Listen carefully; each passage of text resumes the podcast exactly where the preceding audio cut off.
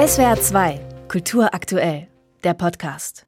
Schon beim Betreten des Stadtmuseums Hornmoldhaus schaut man in viele bekannte Gesichter. Vor allem aber in das eines gelben Salamanders. Lurchi dominiert auf sämtlichen Fanartikeln, quietschgrünen Heften oder als Gummifigur.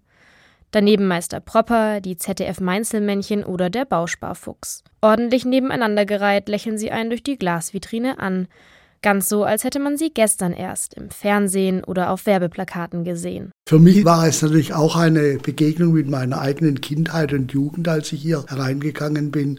Damals war die Absicht der Firmen ganz stark auf Identifikation gerichtet, dass man sich mit einer Figur identifiziert und damit mit der Firma identifiziert und damit mit der Ware identifiziert. Der Bietigheimer Günther Bentele weiß, wovon er spricht.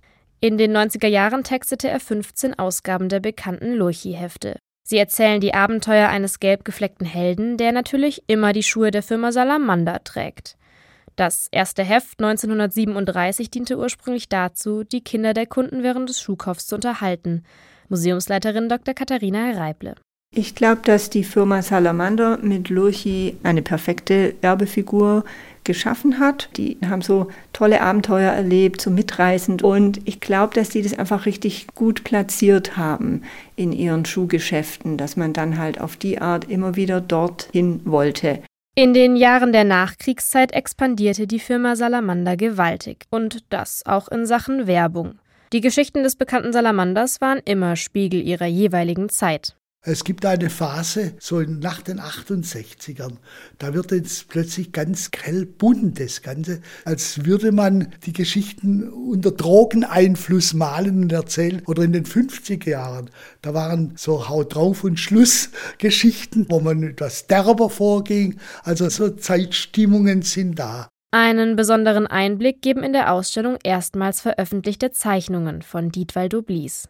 Seine detailreichen Illustrationen verleihen den Lurchi-Geschichten noch bis vor zwei Jahren ihren einzigartigen Charakter.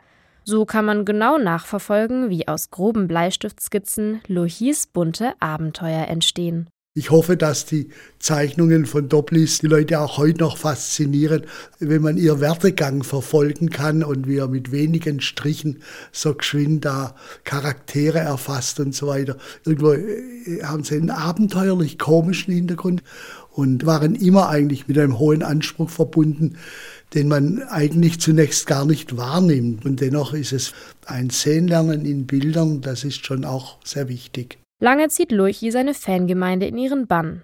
Mit dem wirtschaftlichen Niedergang von Salamander soll er sich im Jahr 2000 auch unabhängig von der Firma am Kiosk beweisen. Lurchi und Co. erfahren dafür einen rigorosen Imagewandel. Im Museum steht Lurchi auch in seiner neuen Aufmachung.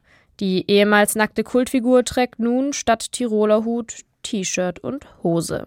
Der freche Haut draufhält wird zu einem netten, angepassten Typ, der statt Wilhelm Busch ähnlicher Reime in simplen Texten erzählt. Eine Fehlentscheidung, meint Günther Bentele. Lurchi ist nicht da geblieben. Lurchi ist abgestürzt mit einem Ratsch. Fast niemand wollte das mehr lesen. Die meisten Kinder kennen Lurchi nicht mehr. So ist Lurchi nach 85 Jahren überwiegend in den Köpfen der älteren Generationen präsent. Vielen der ausgestellten Werbefiguren dürfte es ähnlich gehen. Denn inzwischen ist die Konkurrenz riesig. Abgesehen davon erscheinen manche der ausgestellten Werbefiguren heute eher zweifelhaft, wie der Sioux-Indianer oder der Sarottimor. Doch eine historisch-kritische Auseinandersetzung damit fehlt. Das Retro-Sammelsurium im Hornmoldhaus verlässt sich eben ganz auf seinen nostalgischen Reiz. SWR 2 Kultur aktuell. Überall, wo es Podcasts gibt.